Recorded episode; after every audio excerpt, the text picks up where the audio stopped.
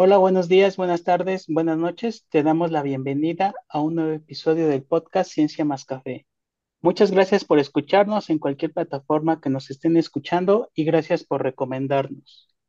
El día de hoy vamos a hablar de productos naturales y medicina tradicional y para eso nos acompañan dos invitados. De los dos invitados es el doctor Carlos Alberto Lobato Tapia. Él es licenciado en químico farmacéutico biólogo y doctor en ciencias biomédicas, ambas por la Universidad Veracruzana. Durante sus estudios de doctorado, realizó una estancia de investigación en el Departamento de Productos Naturales y Agrobiología del Consejo Superior de Investigaciones Científicas en la ciudad de Laguna, España. Posteriormente, el doctor Carlos realizó una estancia postdoctoral en el Centro de Investigaciones Científicas de Yucatán en el área de biotecnología, trabajando en la extracción y preparación de derivados de saponinas con posible actividad biológica.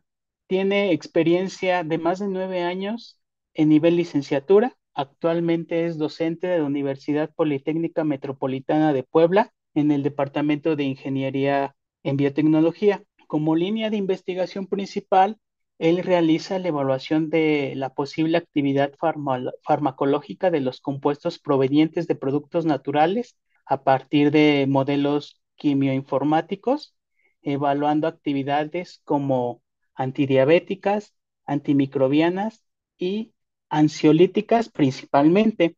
Cuenta con publicaciones en el área de etnofarmacología en el uso de plantas para la obtención de compuestos bioactivos, en la determinación de actividades biológicas in sílico y participaciones en congresos nacionales e internacionales. Él pertenece al Sistema Nacional de Investigadores con el nivel de candidato. Asimismo, nuestro siguiente invitado es el doctor Juan Francisco Palacios. Él cursó la licenciatura en Química Farmacéutica Biológica en la Facultad de Química de la Universidad Nacional Autónoma de México. En la misma institución obtuvo los grados de maestría y doctorado en ciencias químicas. Sus líneas de investigación consisten en el estudio químico y farmacológico de especies vegetales medicinales de amplio uso en nuestro país, así como la síntesis, modificación estructural y evaluación de sustancias bioactivas, y también el estudio farmacológico y toxicológico de moléculas con actividad biológica. El doctor Palacios ha realizado dos estancias postdoctorales, la primera en la Facultad de Medicina de la UNAM donde trabajó un proyecto encaminado al aislamiento e identificación de compuestos bioactivos de plantas medicinales de utilidad para la er erradicación de la bacteria Helicobacter pylori. La segunda estancia la realizó en el Departamento de Sistemas Biológicos en la Unidad Xochimilco de la Universidad Autónoma Metropolitana, donde actualmente tiene el nombramiento de profesor asociado de, de tiempo indeterminado. En el periodo de octubre de 2020 a diciembre de 2022 tuvo el cargo de jefe del área de investigación de obtención y producción de compuestos orgánicos de su departamento, en donde los miembros de esta área obtuvieron el premio a las áreas de investigación 2022 y actualmente es encargado de la jefatura del Departamento de Sistemas Biológicos. Asimismo, tiene el reconocimiento del perfil deseable PRODEP y es miembro del Sistema Nacional de Investigadores Nivel 1. Buenas tardes y muchas gracias, doctores. Buenas tardes, gracias por la invitación. Hola, buenas tardes. Sí, igual. Muchas gracias por la invitación. Ok, nosotros queremos, eh, como lo dice el título de, este podcast, productos naturales y medicina tradicional. Eh, doctor Juan Francisco y posteriormente doctor Carlos, eh, para ustedes, ¿qué son los productos naturales y la medicina tradicional? Sí, gracias, doctor Alvarado. Bueno, los productos naturales entendemos por ese, ese concepto a todos aquellos productos derivados que eh, podemos encontrar en plantas, en microorganismos, incluso en minerales, ¿no? Y que eh, de alguna manera eh, ya en, el área pues tienen alguna aplicación terapéutica este, a través de esto que pues nosotros llamamos sistemas de medicina tradicional, ¿no? Este sistema, en el caso de, de nuestro país, pues tiene ya bastantes años, eh, tiene referentes bibliográficos que nos indican que pues ya por lo menos eh, antes de la llegada de los españoles pues era bastante utilizada, eh, sobre todo plantas, ¿no? Entonces entendemos tanto por productos naturales como por medicina tradicional justamente eso, ¿no? Ok, muchas gracias, doctor Juan Francisco. Doctor Carlos, eh, en su opinión, ¿qué, qué serían los productos naturales y la medicina tradicional? Sí, este, bien, gracias. Em, como comenta el doctor Juan Francisco, bueno, pues eh, producto natural por lo general se entiende como algún tipo de compuesto que se obtiene a partir de, este, precisamente, bueno, eh, de algún producto, de algún este, organismo natural, ¿no? Por lo general. Entonces, este, los productos naturales, pues pueden ser, eh, como bien decía, pues desde, podemos obtener, donde podemos obtener compuestos, pues pueden ser, este, eh, plantas, eh, hongos, microorganismos, ¿no? Este, inclusive hasta algunos insectos se han estudiado.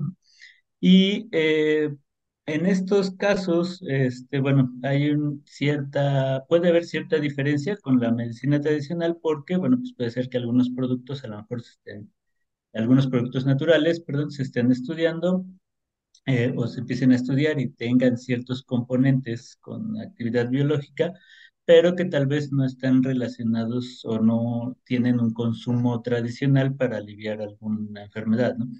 Y por otro lado, este, los, eh, la medicina tradicional, pues son todos, todos aquellos, bueno, se podría comprender más o menos como aquellos eh, productos también, obviamente, de origen natural, principalmente plantas y al- algunos hongos en menor medida, este, que sirven para aliviar o aparentemente se les da un uso eh, medicinal, obviamente, ¿no? Para tratar o aliviar o, o intentar aliviar algún padecimiento y a partir de los cuales, en algunos casos, pues, se puede- pueden servir estos para obtener compuestos que realmente pues, tengan la- alguna actividad, ¿no? Bueno, es mi opinión. Otra pregunta también que tenemos, ¿cuáles son los beneficios más destacados para utilizar los productos naturales y la medicina tradicional? Empezamos con el doctor Carlos. Sí, ¿cuáles son los eh, beneficios, verdad? Sí, los beneficios más Sí, destacados de utilizar los productos naturales y la medicina tradicional. sí, gracias, perdón. Em, Los beneficios que yo le veo desde mi perspectiva y de acuerdo a lo que eh, he revisado y lo que estoy estudiando, es que a partir de estos eh, podemos, como comentaba hace un momento, obtener compuestos, o sea, estudiar su metabolómica o todos los compuestos que puede producir alguno de estos eh, organismos. Y conociendo esos compuestos podemos eh, este, ver si alguno de ellos tiene alguna actividad biológica de interés, eh, por lo general, pues, principalmente eh, médica, ¿no? O farmacológica, aunque bueno, pues pueden tener algunas otras este, utilidades, ¿no? Entonces es la principal utilidad que yo les veo. eh, tener en cuenta cuáles son los, eh, por ejemplo, las, eh, los productos de la medicina tradicional que se ocupan y a partir de ahí, conociendo los compuestos o metabolitos secundarios que produce, pues tratar de eh, ver si realmente algunos de sus compuestos eh, tienen alguna actividad biológica de las que reportan, ¿no? Más que, este, bueno, en mi caso yo lo veo así, más que su utilización eh, como tal este, en un preparado, ¿no? Porque ahí, bueno, pues puede haber ciertas este, situaciones que eh, no, eh, en realidad, pues no den un efecto como tal, ¿no?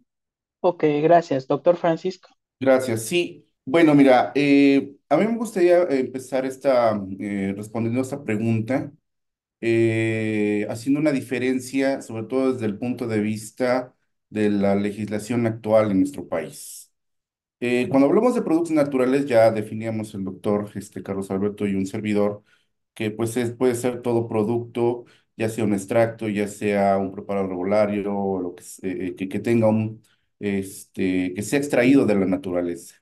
Pero en nuestro país, eh, hoy en día se diferencia a varios productos derivados eh, de productos naturales, en específico plantas, como medicamentos herbolarios, remedios herbolarios y suplementos, ¿no? De ahí parto para decir cuáles serían los beneficios. Sí, en el caso de un medicamento herbolario, pues como la legislación lo indica, como ya tiene ya ha demostrado eh, eh, mediante estudios científicos la eficacia, calidad e inocuidad en, en la preparación de estos productos, pues obviamente que los beneficios son muchos para la población que los consume, porque ya tiene un sustento científico. En el caso de los remedios herbolarios, como la principal diferencia con el primero, el medicamento herbolario, pues es que eh, su utilidad o su registro solamente se basa en el eh, conocimiento tradicional que tiene la población de este para poder eh, consumirlo o, o recomendarlo, pues ahí los beneficios hay que tener mucho cuidado porque pues podemos hablar de, de, una supuesta baja o nula toxicidad, lo cual no es cierto. Eh, otro beneficio podría ser la fácil accesibilidad a, a, a este tipo de productos. Casi siempre en, en, en casa o en eh, algunas comunidades que tienen sus propios huertos, pues eh, acostumbran tener dentro de su siembra, pues alguna planta medicinal que saben que les será de utilidad para algún padecimiento. Y pues también otro beneficio, otro eh, alcance en el cual podemos hablar de, de en, el, en, la utilidad de productos naturales es eh, el relativo bajo precio. ¿Por qué relativo?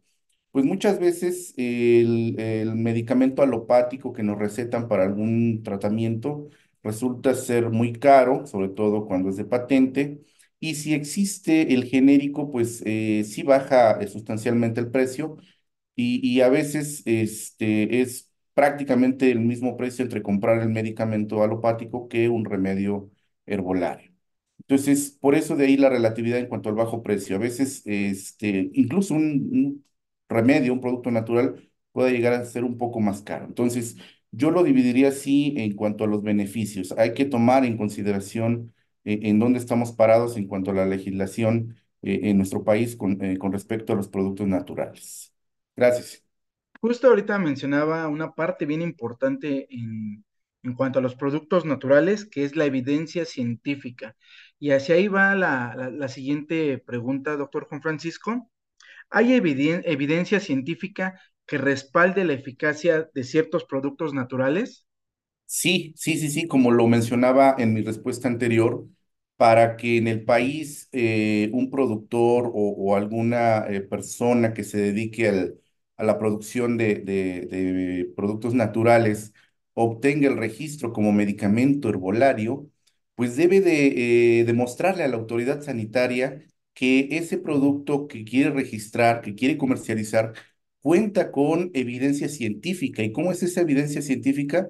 Pues es tanto preclínica como clínica de que ese producto es eficaz, es decir, que sirve para lo que dice que, que, se consume, que es eh, inocuo o seguro, por lo menos seguro, eh, es decir, que, que, se han estudiado los efectos tóxicos agudos, eh, este, subagudos y en algunos casos subcrónicos, y que además cuenta con evidencia de su calidad. ¿A qué me refiero con calidad? Bueno, de entrada que el producto contiene las plantas que dice contener, porque aquí nos enfrentamos mucho a la parte de la adulteración. A veces eh, lo hacen este, de manera, eh, este, pues, eh, pensada, es decir, eh, a propósito, pero a veces por el desconocimiento en, en, la autenticación del material vegetal, pues lo hacen con un desconocimiento. Pero de todos el meollo del asunto es eh, tener certeza de que lo que se está consumiendo, por ejemplo, una corteza de cuachalate, pues en realidad es eso, ¿no? Y, y además otros parámetros de calidad. Si eso el fabricante lo demuestra, entonces la autoridad sanitaria le dará su registro. Y entre otras cosas, claro está, no solamente esta parte. Entonces, este, sí, debe, de, ya hay eh, eh, medicamentos herbolarios que han obtenido su registro y eso, eh, eh pues, y, y se infiere o indica que existe esa evidencia científica que le da validez al, producto que se está registrando o que se quiere comercializar. Muchas gracias, doctor. Y dentro de esta misma pregunta de si hay evidencia científica, eh, eh, pues, doctor Carlos Alberto, hace rato mencionaba algo, que cuando se da un producto natural tiene eh, una actividad biológica. Sin embargo, muchas veces cuando se pasa algún preparado pierde actividad, disminuye o incluso pudiera hacer que tenga algún efecto tóxico. También hay evidencia científica de que cuando se hace una infusión, por ejemplo, un machacado, cuando ya se pasa a un preparado farmacéutico, eh, ¿tiene actividad o, no, no, la hay? Eh, pues ahí, sí hay eh, estudios que demuestran la actividad biológica de algunos preparados herbolarios, digamos, este, de manera in vitro por lo general, o en algunos casos in vivo, se hacen preparaciones de la planta o el organismo en cuestión, este, y em, así de esa manera, digamos, como, de cierta manera en extractos o semipurificados, se evalúan, de hecho más o menos es la ruta para la cual, este, la ruta que se sigue para poder obtener eh, compuestos con actividad comprobada este, de manera experimental. Por lo general así se parte, muchas veces se hacen estos eh, preparados, eh, a veces se consideran inclusive las, em, las pautas a través de las cuales las personas consumen de manera común un organismo en particular, este, una planta medicinal, por ejemplo, no sé, infusión o té o este, machacado, como dices, ¿no? Alguna pasta, y este, se llegan a probar de esta manera eh, para ir viendo, bueno, si, si, si se da esa actividad o no, y en algunos casos, pues se hacen todavía algunas, este, como separaciones eh, con diferentes disolventes para ir continuando en este sentido, pues ir probando, ¿no? cuál de todas esas eh, diferentes preparaciones o diferentes, este, con diferentes disolventes, por ejemplo, cuál de todos ellos es el que va teniendo la mejor actividad, por lo general in vitro, Y así hasta pues ya poder ir eh, purificando el o los compuestos que tengan esa actividad. Es como por lo general este, se va haciendo en ese sentido de ir comprobando la, la actividad o inclusive también este, algunos reportes, igual se han probado este, algunas infusiones o té con personas. Sin embargo, aquí sí quisiera aclarar un punto con respecto también a la, la pregunta anterior, este, si me lo permiten, es em, que si bien sí eh, puede haber que ciertas, eh, ciertos productos naturales o ciertos este, medicamentos eh, tradicionales tengan cierta actividad o pudieran mejorar algún padecimiento, pero también este, pues hay que recordar que mm, todos estos compuestos que son los responsables de la actividad, que se les conoce como metabolitos secundarios, pues eh, dependiendo del lugar en el que se siembren, la fecha en el que se siembren, las condiciones climáticas que estén, la presencia o no de eh, depredadores o de otro tipo de, este, eh, digamos, plantas o insectos, animales que estén alrededor, puede, eh, o más bien, pues, bueno, se ha comprobado que modifica la cantidad y o el tipo de metabolitos secundarios o de compuestos que produce. Entonces, eso puede modificar, obviamente, la actividad que pudiera dar, ¿no? Si, por ejemplo, no sé, por decir algo tal vez de los productos más comunes, ¿no? Un té de manzanilla para eh, aliviar un malestar estomacal, ¿no?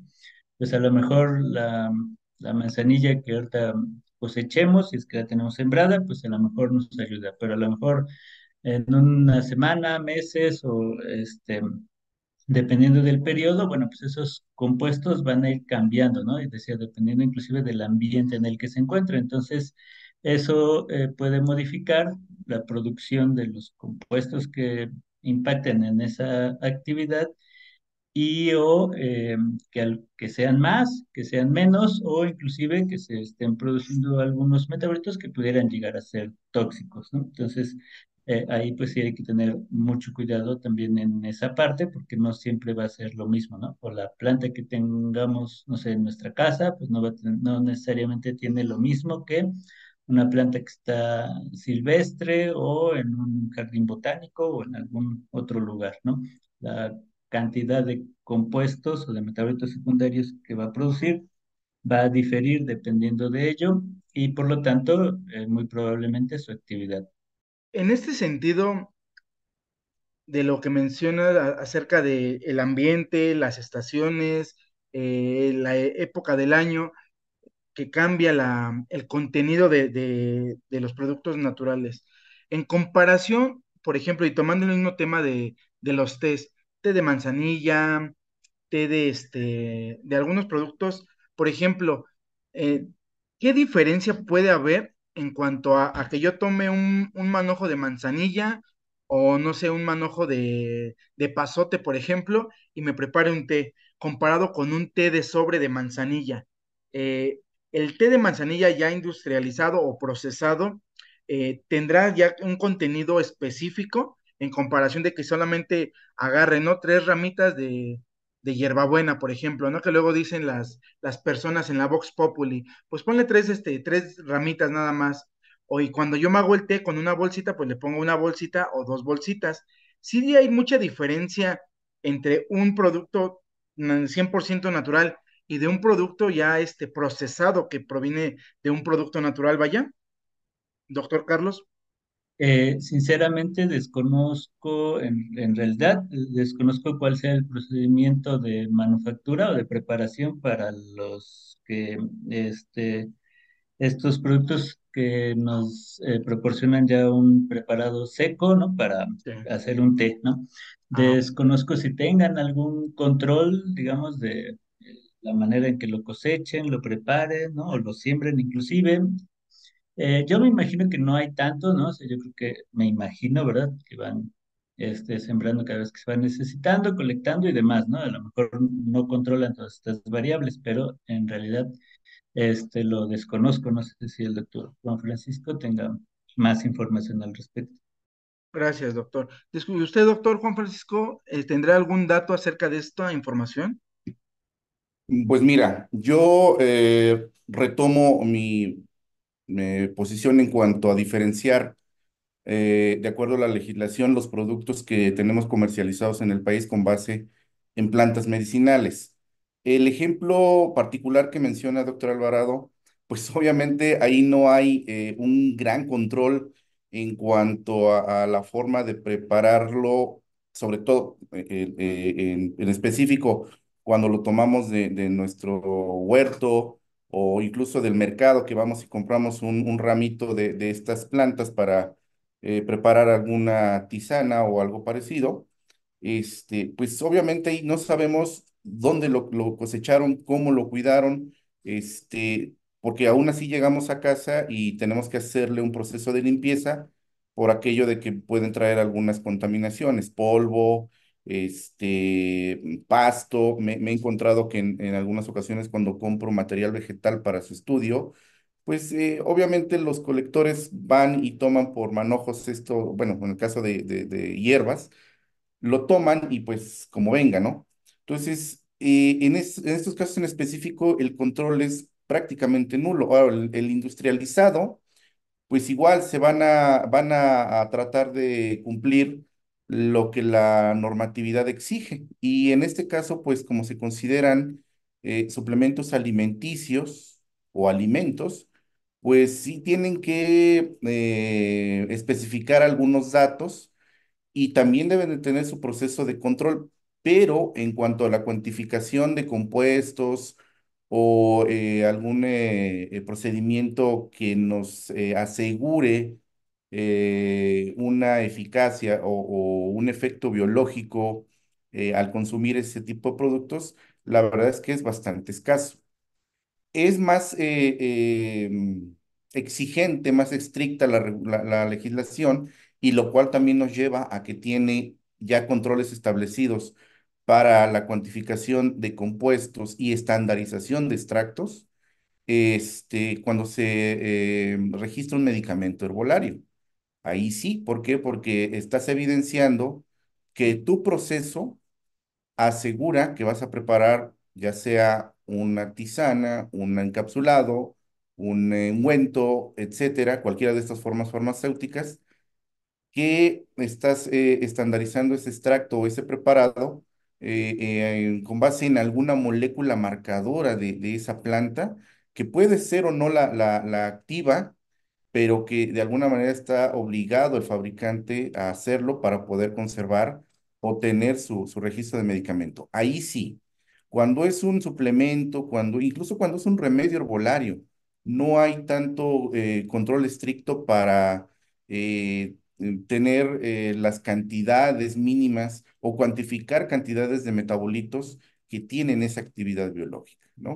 Entonces, este, pues e, e, esa es la, la gran diferencia entre este tipo de productos de cómo lo tenemos registrado en nuestro país y, y el tipo de controles que puede tener. Sí, gracias. Bueno, ya hablando ya más de los productos naturales, ¿podrían compartir con la audiencia algunos ejemplos de remedios naturales que hayan demostrado ser efectivos para el tratamiento de algún padecimiento? Doctor Francisco. Bueno, este, pues sin mencionar marcas, un producto muy famoso que, que hace algunos años, este, y bueno, todavía se sigue eh, anunciando mucho, es un extracto de, hojas de guayaba que sirve para el tratamiento de, este, eh, dolor abdominal o espasmos abdominales, es- y, que ya cuenta eh, con el registro como medicamento herbolario. Y vuelvo a lo mismo, el obtener este registro, de alguna manera ya el fabricante o quien lo produce ya debe de demostrar con estudios científicos esa eficacia, ¿sí? Entonces, ese es uno, el de las hojas de, de, de guayaba, este, que por ahí este, a lo mejor se han de recordar el nombre comercial. Eh, también hay algunos preparados ya de, de, eh, con base, eh, con base en la raíz de la cúrcuma, que se, se estandariza a, a curcuminoides, que eh, se utiliza también este, ya como medicamento herbolario, que obviamente, pues, quienes estamos en esto de los productos naturales y también los que hacen síntesis, la gente que hace síntesis orgánica, pues ha trabajado sobre esta molécula y sobre sus derivados para mejorar varios aspectos. Recordemos que el gran problema de esta molécula, pues, es su baja solubilidad, pero también existen productos que ya se comercializan como medicamentos y que tienen este, extractos de cúrcuma estandarizados a ciertas cantidades de curcumina. Otro que se me viene a la mente, pues es un eh, jarabe que se utiliza para el tratamiento de enfermedades respiratorias, este, que está a base de, de, eh, una, de un extracto de, de la hiedra común o de la Hedera helix. Este, por ahí, eh, no sé, doctores, si puedo decir la marca, porque seguramente con eso lo identifica más la, la audiencia, ¿no? E- esa, ese jarabe también ya es un medicamento herbolario y, y que se utiliza precisamente para el tratamiento de enfermedades respiratorias. Eh, estos preparados también a base de valeriana y de pasiflora, que eh, existen en, en- en la- en las tres presentaciones eh, o, o las tres formas de, de comercializar el producto, en remedio herbolario, medicamento, pero también este, está como un suplemento. Entonces, este, hay muchos, ¿no? Eh, en la página de Cofepris eh, uno puede incluso googlear este, medicamentos herbolarios aprobados eh, por, por este, esta comisión y vamos a encontrar ejemplos que siempre y cuando tengan el registro de medicamento herbolario, necesariamente o preferentemente pues han demostrado ese- esa eficacia y que pues en, en el día a día a veces este, los consumimos y hasta que vemos eh, eh, físicamente qué- de qué se trata este medicamento, pues sabemos que tiene como base eh, este, productos naturales. No sé si este, con esos eh, ejemplos o pueda decir las, las marcas comerciales para que, reitero, la audiencia los ubique un poco más rápido. Sí, podría decir las marcas. Claro, en el caso de la- del extracto de hojas de guayaba, pues es el famoso QG5, ¿no? Que desarrollaron en el, en el Instituto Mexicano del Seguro Social. Eh, el otro, el de la hiedra común, pues es el Panatos, también eh, es un eh, medicamento herbolario que se utiliza bastante. Y bueno, el de la valeriana y el de la pasiflora tiene muchos, este, muchos nombres comerciales. Como les comento, basta con googlear en, en, los, con- utilizando los términos medicamento herbolario COFEPRIS y en algunas entradas les van a dar los resultados de, de cuáles son los productos que han obtenido este registro. Y como les comento, mientras sea un producto que ha recibido ese registro como medicamento herbolario, el fabricante tuvo que haber sometido a este organismo regulatorio las pruebas o la evidencia científica de que sirve para lo que dice que sirve. Gracias, doctor Francisco. Doctor Carlos. Bueno, me imagino, como dice el doctor, pues todos aquellos que ya están comprobados, bueno, que están aprobados por COFEPRIS, pues ya, eh, entonces, pues deberían de respaldar eso, ¿no? Además, bueno, pues hay algunos de los que recuerdo, este, que hay ciertos estudios que se han comprobado, pues es, eh, se me ocurre este, de esta planta de árnica para desinflamar Igual, este, bueno, también pues hay ciertas eh, pruebas, ¿no? Este, que se le han hecho como antiinflamatorio de manera general, este, y em, pues así tan eh, corroborada la, la, actividad. Además de este, em, em, me parece que, este, bueno, además eh, creo que sí también el té de manzanilla se ha confirmado lo mismo, su, su actividad para algunos malestares estomacales y de los que se me vienen a la mente así ahorita, em, pues nada más. Bueno, algunos también, perdón, para, eh, hay una planta que se llama este, tronadora, que este, también me parece que eh, se ha comprobado su actividad en algunos casos como este, ansiolítico, ¿no? Muchas gracias, doctor Carlos. Eh, en, este, en este sentido, hemos mencionado que hay varios ejemplos de productos naturales ya este, comercializados y que cumplen con todos los parámetros legislativos para llegar al acceso del público. Sin embargo, em, al consumirse estos productos naturales solos o con algún otro tratamiento farmacológico, eh, se pueden generar em, efectos adversos asociados a toxicidad, eh, ya sea por consumo solo o si alguna persona lo quiere ocupar como complemento a su tratamiento farmacológico. Eh, ¿Usted qué nos puede mencionar al respecto, doctor Juan Francisco? Bueno, eh, como todo producto destinado al consumo humano y a la salud humana, hay que tener mucho cuidado porque, eh, como decía Paracelso, la diferencia entre un remedio y un veneno, pues es la dosis.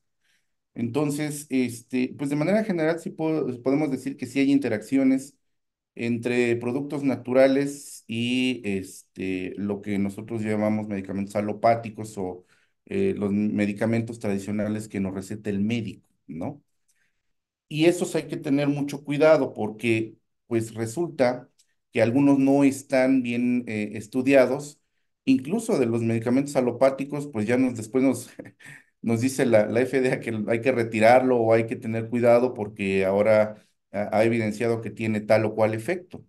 Entonces, sí, sí hay que tener cuidado con esta parte de las interacciones o de los eh, eh, efectos indeseados, ¿no? Y sobre todo, pues una práctica, la verdad que, pues, culturalmente se entiende, pero no, no, no se justifica, que es el consumir eh, un medicamento alopático y de manera simultánea un producto natural, ya sea un medicamento herbolario, remedio o en forma de, este, un suplemento. ¿Sí? ¿Cuántas veces no hemos visto que este, personas que padecen gastritis y que el médico les receta ranitidina o meprazol o, algún este, citoprotector, pues eh, lo, lo, complementan o lo quieren coadyuvar este, con eh, una tisana de, de cuachalalate, ¿no? Que es, cierto, tiene alguna evidencia sobre su efectividad eh, para el tratamiento de úlceras gástricas, entre otras actividades, pero eh, lo que me preocupa es que no se ha estudiado a fondo cuáles pueden ser las interacciones entre el medicamento alopático y el producto natural o el, producto herbolario. Eh, y sin entrar así en casos muy en particular, por ejemplo, los efectos que pueden tener sobre el hígado hay algunos productos eh, eh, alopáticos o medicamentos alopáticos que el médico ya tiene alguna mm, evidencia que no debe de recetarse con algunos productos naturales. ¿Sí? ¿Por qué? Porque estos productos naturales pueden activar o inactivar eh, este, el trabajo de algunos citocromos que, bueno, como sabemos, son enzimas hepáticas que nos ayudan a detoxificar al organismo de, sustancias o, de genobióticos, de sustancias extrañas. Y pues cuando hacemos esta, mm, eh, esta interacción, este consumo entre un producto alopático y un producto herbolario, pues no sabemos qué pudiera suceder. Y en algunos medicamentos esto es pues peligroso, ¿no? Porque no sabemos si lo que estamos combinando va a inactivar o activar, ¿sí? Otra eh, podría ser, eh, por ejemplo, consumir productos que tienen una, eh, que están destinados como antidepresivos, pero también consumir sustancias o productos que contienen sustancias naturales como cafeína o algún otro estimulante del sistema nervioso central y que pues también sabemos que puede haber interacciones. Entonces, yo creo que hay que tener mucho cuidado con eso. Es una práctica muy común, ¿sí? Y, y, bueno, el reto en esto es eh, concientizar a la población en general de que antes de que pues eh, se haga esta combinación, habrá que platicarlo con el médico para ver si existe esa evidencia entre esas interacciones y efectos indeseables, porque como lo mencionaba en algunas de mis respuestas, una de las ideas que se tiene en el uso de productos naturales es su eh, relativa seguridad, lo cual no es cierto. Sí existen efectos secundarios. Entonces, creo que esa, esa parte es bien importante de estudiar y, que pues representa un reto eh, mayúsculo para quienes trabajamos productos naturales. Justamente esa es la, una de las partes súper interesantes y si bien uno busca que los productos naturales, los metabolitos tengan una actividad biológica o farmacológica, muchas veces eh, dejamos de lado la toxicidad, que es algo sumamente importante, ¿no? Como dicen, el costo-beneficio buscamos que cure algo, pero por otra parte afectamos, y como lo mencionabas, doctor, este, la parte de la hepatotoxicidad. Y me ganaste la frase de Paracelso, porque cuando hablo de toxicidad, esa frase me gusta utilizarla mucho, exactamente. Todo es cura y veneno dependiendo de la dosis. Entonces, este, doctor Carlos, esa parte, como al momento de trabajar con productos naturales, eh, pues obviamente también es eh, súper importante. Esa parte, eh, un poquito yéndonos a lo insílico, podemos estudiarla, podemos eh, saber que y con qué certeza saber si, si nuestros nuevos metabolitos para una aplicación tuvieran efectos tóxicos. Sí, sí se puede. De hecho, este, hay modelos eh, que predicen em, la actividad farmacocinética de un compuesto y entonces, pues este nos puede em, ayudar. O nos ayudan a predecir, además de los otros componentes, eh, bueno, de los componentes farmacocinéticos, este, también nos dan predicciones de toxicidad, de la posible toxicidad que pudieran tener, y uno de los parámetros importantes es precisamente la hepatotoxicidad. Entonces nos da, eh, ahí dependiendo de la plataforma en la que realicemos este tipo de evaluaciones, pues nos da ahí un resultado general de de cierta probabilidad, de acuerdo al modelo, obviamente, y a los algoritmos propios de, esa plataforma, ¿no?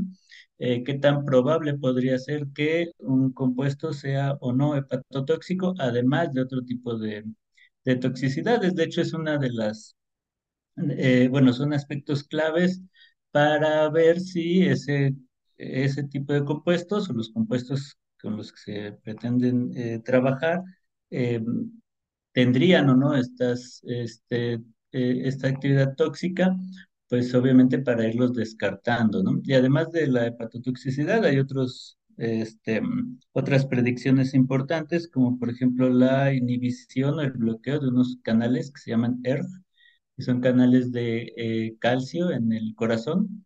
Entonces, eh, ese se ha visto que es uno de los problemas principales que se tiene al momento de ya utilizar algunos compuestos como posibles fármacos en ensayos clínicos que causaban pues, ciertos problemas este, cardiovasculares a algunas personas, ¿no? Entonces, obviamente, pues, no se pueden, no se tendrían que administrar. Entonces, con estas predicciones, pues evitamos em, tener que eh, eh, probar ya de manera, digamos, in vivo algún compuesto, si ya sabemos que es muy probable que sea tóxico. Claro, ¿y hay alguna manera de que podamos saber si algún compuesto también podría tener una interacción medicamentosa con algún este, fármaco o alguna interacción eh, toxicológica entre metabolitos de productos naturales o con algún alimento? Sí, algunas de, precisamente en esta misma parte eh, de predicción farmacocinética, eh, uno de los aspectos de interés que se consideran en estos parámetros son em, las eh, interacciones que tienen, bueno, las, eh, la capacidad de estos compuestos para eh, activar o bloquear citocromos, como bien comentaba el doctor Juan Francisco, que son estas enzimas que parte de un grupo de, este, de procesos que nos ayudan a eliminar, digamos, más fácilmente los fármacos o cualquier otro tipo de genobióticos que ingresen a nuestro organismo. Entonces, estas predicciones nos dicen si, por ejemplo, un compuesto determinado puede inhibir alguno de estos citocromos y con eso, pues podríamos eh, de cierta manera estimar, ¿no? O sea, eh, no sé si un fármaco sabemos que, bueno, también nos dice qué sustratos, bueno, si este compuesto, perdón, podría ser sustrato o no de algunas enzimas de estos citocromos.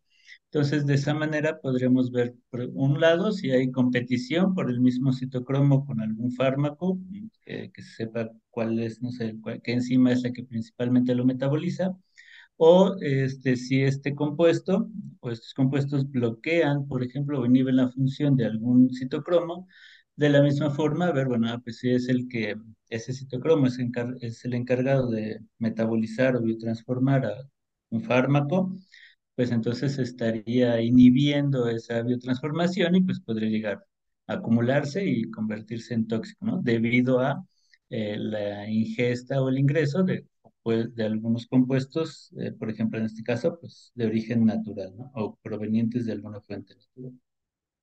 Ok, muchas gracias, doctor Carlos. Eh, dentro de esta misma cuestión de la toxicidad, doctor Juan Francisco, eh, para los productos naturales, este, productos herbolarios, medicamentos herbolarios, también se hace farmacovigilancia, como en el caso de los medicamentos alópatas. Bueno, se, se debe de hacer. Eso, eso es necesario.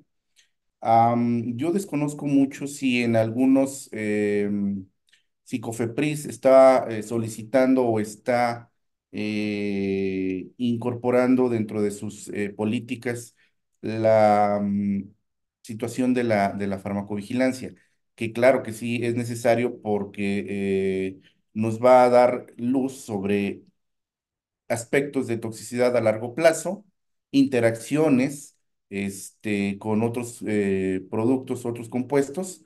Este, entonces, pues eh, en mi opinión sí debe de ser deseable y creo, yo supongo que lo deben de hacer, ¿eh? Hasta, hasta esa parte no, no, no he alcanzado a leer algo, pero este, supongo que sí lo deben de hacer.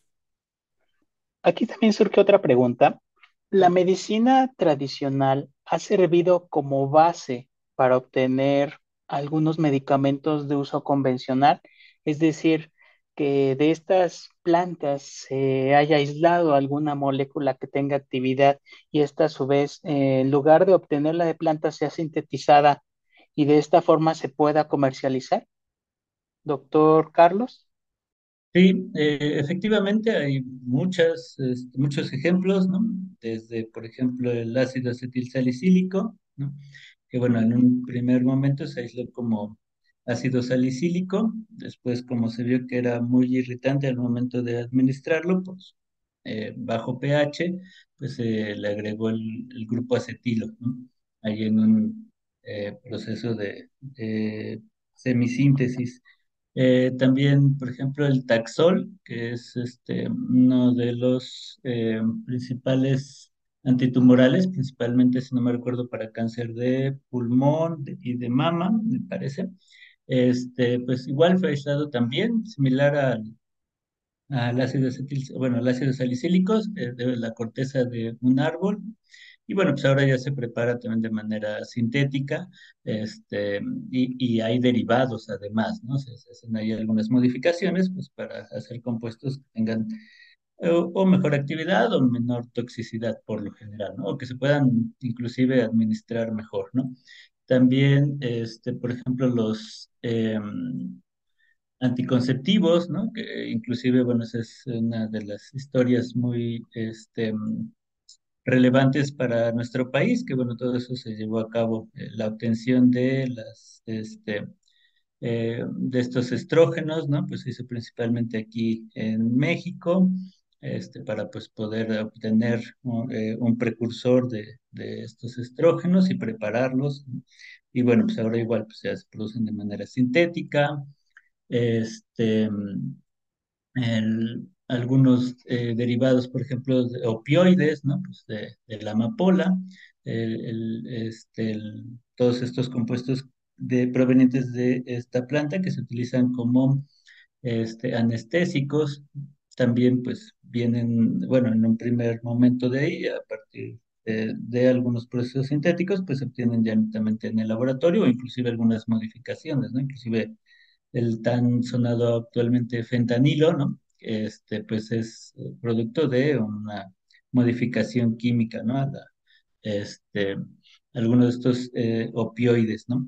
Em, ¿Qué otro que recuerde ahorita? De momento, em, bueno, principalmente, de los que recuerdo ahorita, este, son los que, o sea, sí hay, ¿no? Y hay muchísimos ejemplos más, ¿no? De compuestos que, o de fármacos, perdón, que han surgido a partir de un producto natural.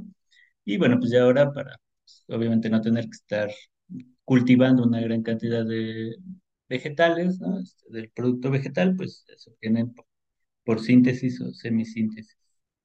Doctor Francisco. Sí, yo, yo agregaría eh, un par de ejemplos más, como los alcaloides de la vinca, ¿no?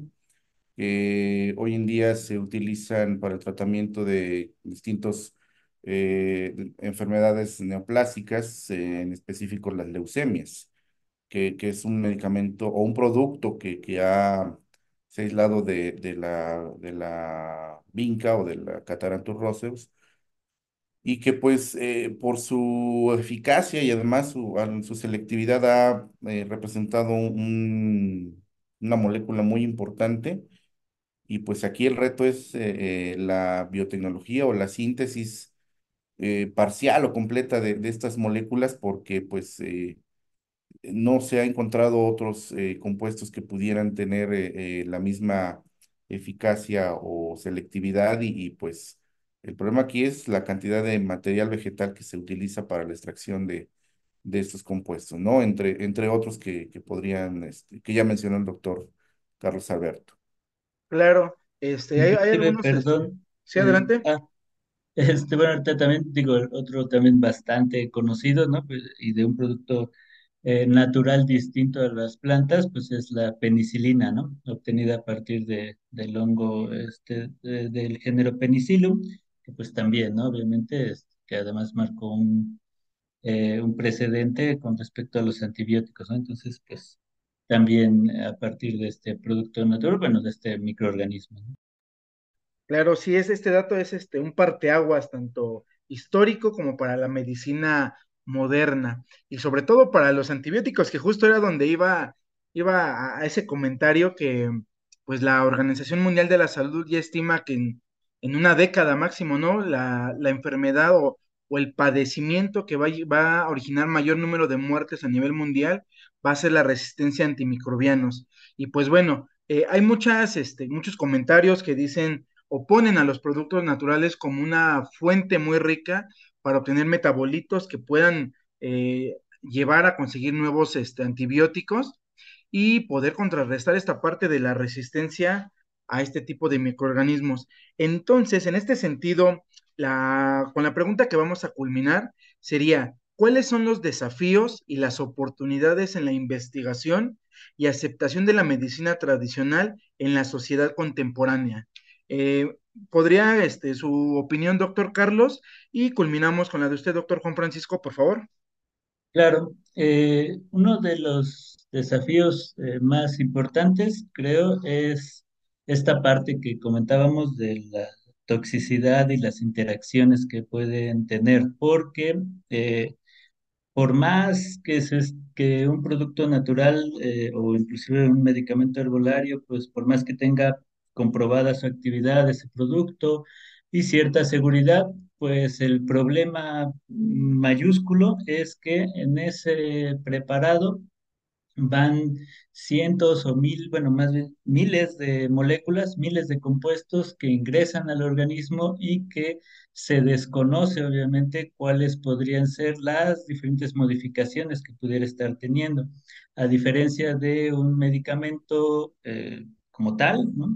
Este, en el cual eh, pues solamente va uno, dos o tres principios activos conocidos y eh, el médico, por ejemplo, que es quien los prescribe, pues ya sabe cuáles son o tendría que saber cuáles son las posibles interacciones y em, e intoxicaciones que pudiera generar, ¿no? Entonces, uno de, los desafíos principalmente que veo es esto, ¿no? Poder, si es que la idea en algún momento, este, es conservar algún poco este tipo de... Eh, eh, de tradiciones para tratar de aliviar algún padecimiento, pues sería tener la mayor seguridad en ese sentido de esto o, el, o previamente saber al menos, ¿no? Tener el antecedente de que puede este, en algún momento eso eh, tener ciertas interacciones con otros medicamentos, otros fármacos que no sean, obviamente que esas interacciones pues no han sido evaluadas.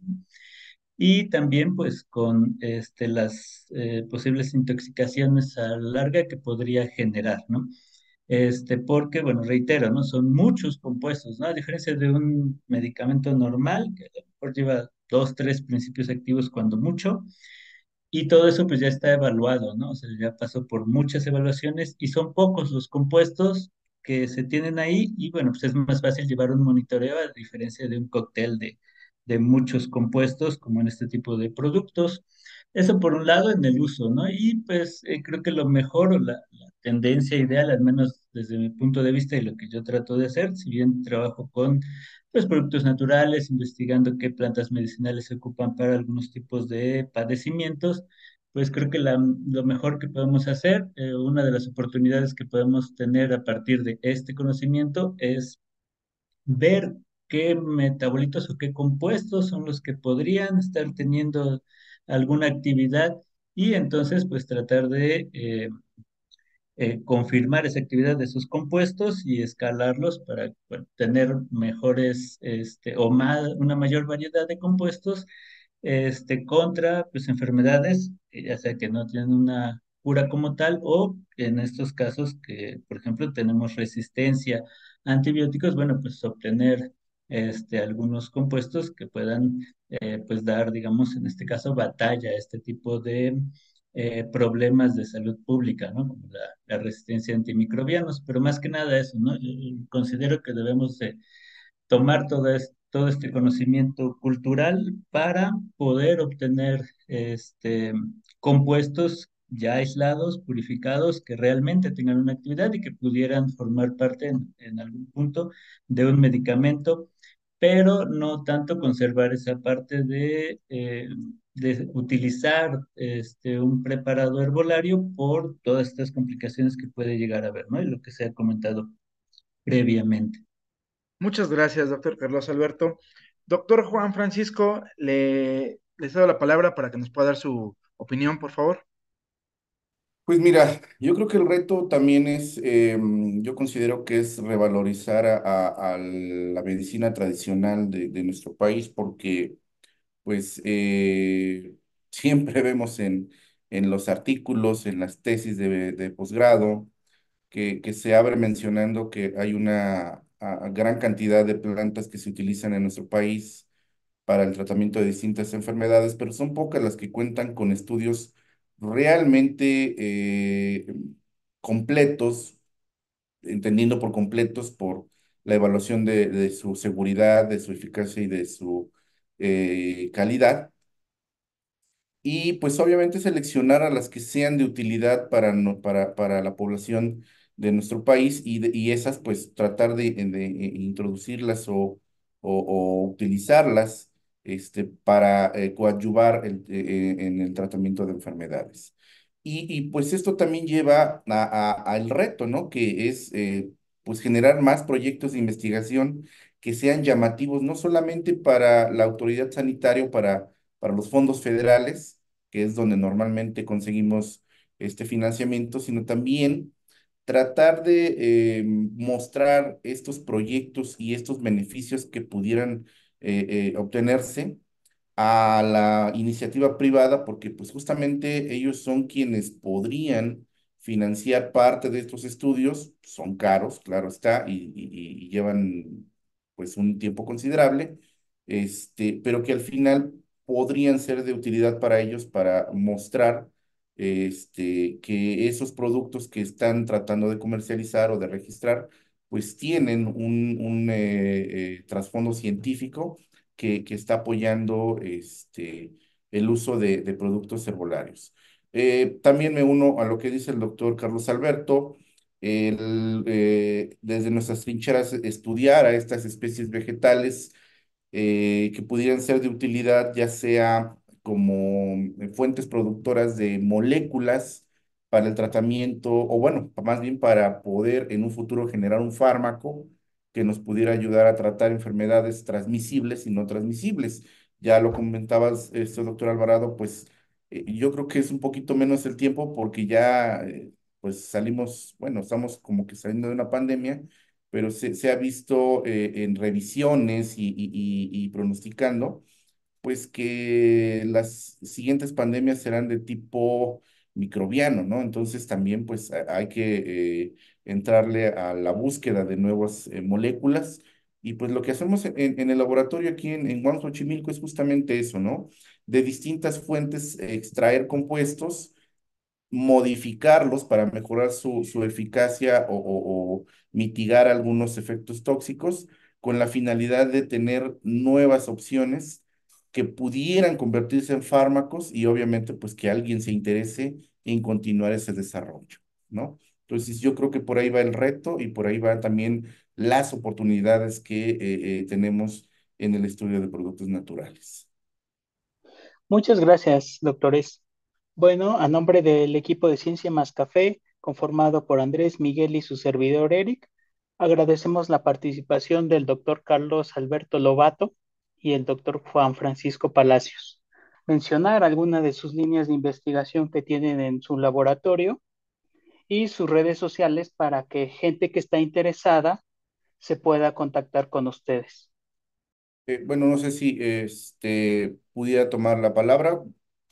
sí, eh, adelante. Retomo, bueno, ya al final de mi comentario eh, decía que en el laboratorio de síntesis y aislamiento de sustancias bioactivas eh, somos un, grupo de, este, investigadores que eh, tienen dentro de sus líneas el aislamiento y la síntesis de nuevas moléculas que, como yo decía, pues tienen la finalidad o, pretenden eh, convertirse en una opción que, que tenga potencial para hacer un fármaco. En específico, pues, pues estamos enfocados en moléculas bioactivas que pudieran ser de utilidad para el tratamiento de enfermedades como la diabetes, la obesidad, este, enfermedades neoplásicas, antimicrobianas y este, inflamatorias. Es decir, es un, amplio eh, abanico de eh, actividades que trabajamos. Muchas de ellas eh, contamos con la infraestructura para poder hacer las evaluaciones. también tenemos colaboraciones con investigadoras e investigadores de la Autónoma Metropolitana, pero también externas a nuestra institución. Este, bueno, redes sociales no, como tal no tengo, pero eh, si me permiten puedo compartirles a través de, este mensaje este, eh, o de este, eh, de este chat el perfil que tiene la institución para, para un servidor como investigador de la Universidad Autónoma Metropolitana y si hay alguna posibilidad de, ponerlo en, en podcast o de mencionarlo, pues eh, les agradecería. Muchas gracias. Gracias. Eh, bueno, pues les agradezco igualmente la, invitación nuevamente. Es un tema bastante eh, interesante y creo que amplio para, que da para muchísimas, muchos, muchos beneficios. En el caso de la investigación que realizó es acerca precisamente de evaluar estos compuestos bioactivos, pero principalmente a través de modelos en sílico o computacionales. Como ya comentaba, este, eh, hacer algunas predicciones farmacocinéticas y de actividad eh, biológica a partir de algunos, algunas herramientas quimioinformáticas como molecular o dinámica molecular principalmente. En este caso estoy trabajando con compuestos que puedan tener actividad en diabetes, este, también como ansiolíticos y este, con otros compañeros. Estamos eh, por también iniciar eh, con este, compuestos que puedan ayudar a esta resistencia antimicrobiana, principalmente, pero bueno, pues, obviamente este, eh, estas líneas pues, pueden ir extendiendo inclusive también una vez que se comprueban estas actividades, o bueno, se, se predicen estas actividades, las... Este, se van a evaluar en modelos biológicos con ayuda de algunos otros colegas este, de algunas otras universidades, como la Universidad Veracruzana principalmente. Em, entonces, bueno, pues también, este, si en el caso de mis redes sociales, pues, si alguien gusta contactarme, bueno, pues este, igual yo creo que se las podemos dejar aquí. Pero este, en el caso de mi Twitter es eh, arroba carlobato T, o sea, T final nada más. Este, también eh, tengo una página de eh, divulgación científica este, en Facebook que se llama Colibrí Atómico, nada más que Colibrí va separado por este, Coli, BR e I, que serían como los eh, símbolos de los elementos. Y lo mismo está en el blog este, de este, en un blog de, Google, ¿no? Ahí también comparto este, eh, algún, un poco de difusión de, de, o divulgación de la ciencia de manera muy, muy general, ¿no? Y en algunas ocasiones, pues ahí también pongo algunas de las actividades que realizo. Igualmente el blog, pues es así, colibrí atómico, ¿no? Este, y bueno, pues reitero el agradecimiento por la participación y bueno, pues queda atento a cualquier eh, otra invitación o situación. No se pierdan la segunda parte del podcast de productos naturales y la medicina tradicional, donde tendremos como invitado al doctor Calzada del Centro Médico Nacional Siglo XXI. Si les gustó el podcast, denle like, suscríbanse a nuestras redes sociales. Nos vemos pronto. Hasta la próxima.